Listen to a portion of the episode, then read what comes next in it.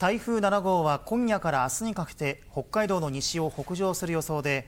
明日にかけて風が非常に強まり海はしける見込みです。明日にかけて予想される最大瞬間風速は日本海側と太平洋側の陸上海上で30メートルとなっているほか波の高さは日本海側と太平洋側西部で5メートルとうねりを伴う予想です。また局地的な大雨になっていて登別市カルレスでは昨日からの雨量が100ミリを超えています。明日夕方までの24時間で太平洋側西部は80ミリの雨が降る予想です。明日にかけて強風や高波大雨に注意が必要です。